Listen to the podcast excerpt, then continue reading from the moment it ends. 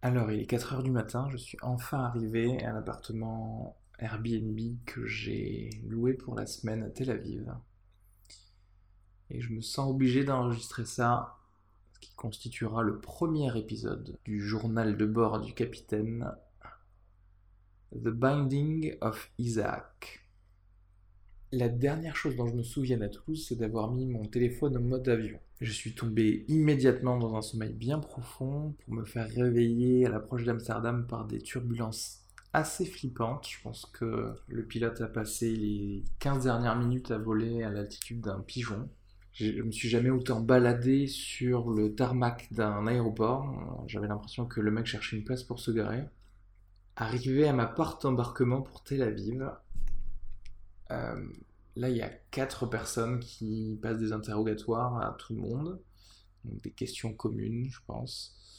Euh, lieu de résidence, contact euh, sur place. Avec moi, j'avais l'impression une petite question en bonus. Why Israel for a vacation? Comment est-ce que je peux répondre à une question que je me pose encore sur le moment? Warm weather, cheap flight, je pense que c'est le mantra du, dentiste en fait. Pouvoir partir euh, là où il fait chaud euh, pour pas cher. J'ai la place du milieu, donc euh, c'est pas ma place préférée. L'avion se remplit pas trop, la place à ma droite est libre, et bon, dès que je commence à, commencer à prendre mon courage pour m'éloigner du mec à ma gauche, parce que bon, le, contact humain, j'ai, j'ai pas assez bu de vodka, tu vois, pour ça. L'annonce de l'hôtesse qui dit que malgré le fait que justement toutes les places ne soient pas prises, si on pouvait être sympa et juste garder sa place attitrée afin de ne pas déséquilibrer l'avion, parce qu'on va nous faire croire que bien sûr on nous a tous pesé euh, à l'avance et qu'on sait exactement comment bien équilibrer euh, cet avion. Alors, euh, j'avoue que euh, j'ai peut-être un peu trop forcé sur les MNM ces derniers temps, mais si l'avion n'est pas sûr parce que je me déplace de 50 cm sur la droite, c'est qu'on est quand même mal barré. J'obéis pourtant, hein, parce que quand tu es dans un appareil de 20 tonnes de métal à 13 km au-dessus du sol, en fait, tout ce que dit l'hôtesse, ça devient la vérité absolue. Et là, je sais pas ce qui se passe, si c'est euh, l'excitation de recevoir nos plateaux repas ou, quoi que ce soit, mais je décide de faire quelque chose que je ne fais jamais, c'est d'initier la conversation avec mon voisin de gauche. Et je rencontre donc Isaac. Isaac, soixantenaire originaire de Tel Aviv, a immigré en Hollande, en passant d'abord par la Suisse travaille dans un laboratoire de biotechnologie à mi-temps, puisque le reste de sa semaine, il travaille aussi dans un centre bouddhiste. Alors, comme toutes les personnes à qui je parle de mon voyage seul à Tel Aviv, il s'étonne un peu.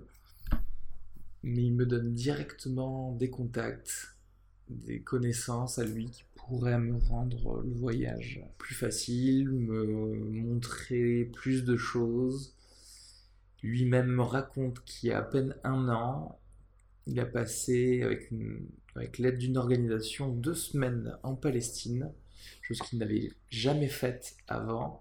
Il me dit qu'il a plus appris sur son pays pendant ces deux semaines que pendant ses 40 ans de vie là-bas. Et avec lui, on parle de voyage, d'ouverture d'esprit, de bouddhisme, de la façon dont son point de vue peut créer la réalité qui nous entoure. Et c'est une personne qui, dans sa jeunesse, m'a dit mon rêve, c'était de devenir parachutiste dans les forces israéliennes. Dès que je posais les pieds au sol, de tuer le maximum d'Arabes.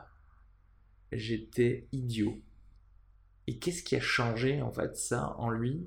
Un jour, il était malade pendant son service militaire pendant son service militaire. Le mec était au lit et c'est lire un bouquin. Le bouquin qui a changé sa vie, il le considère maintenant comme un, un livre de philosophie de bas étage, de la philosophie superficielle, mais c'est une histoire de timing, il il était peut-être devenu un poil assez réceptif pour ces bonnes paroles qui lui ont fait se dire mais en fait pour toute pensée il peut exister le contraire de mon opinion mais avec tout autant d'arguments et de là est découlé tout son processus de paix intérieure. Le mec a quelque part commencé à devenir bouddhiste avant même de rencontrer le bouddhisme. En fait, je pensais pas arriver aussi rapidement sur le sujet du conflit israélo-palestinien dans mon voyage ici. C'est-à-dire que j'ai même pas posé le pied en Israël que déjà on en parle. Et effectivement, on ne peut que comprendre que c'est quelque chose d'omniprésent ici, d'après ce que Isaac me disait. Clairement, c'est pas du tout la mauvaise personne. Euh, et clairement, j'ai plutôt eu de la chance de tomber sur cette personne pour en entendre parler en premier. Quelqu'un qui a vu et qui connaît tous les points de vue, j'ai maintenant une liste de gens à contacter, d'endroits à voir et je ne sais pas du tout par lesquels je vais commencer, ni si je vais pouvoir tout faire. Je sais juste une seule chose, ce voyage s'annonce intéressant.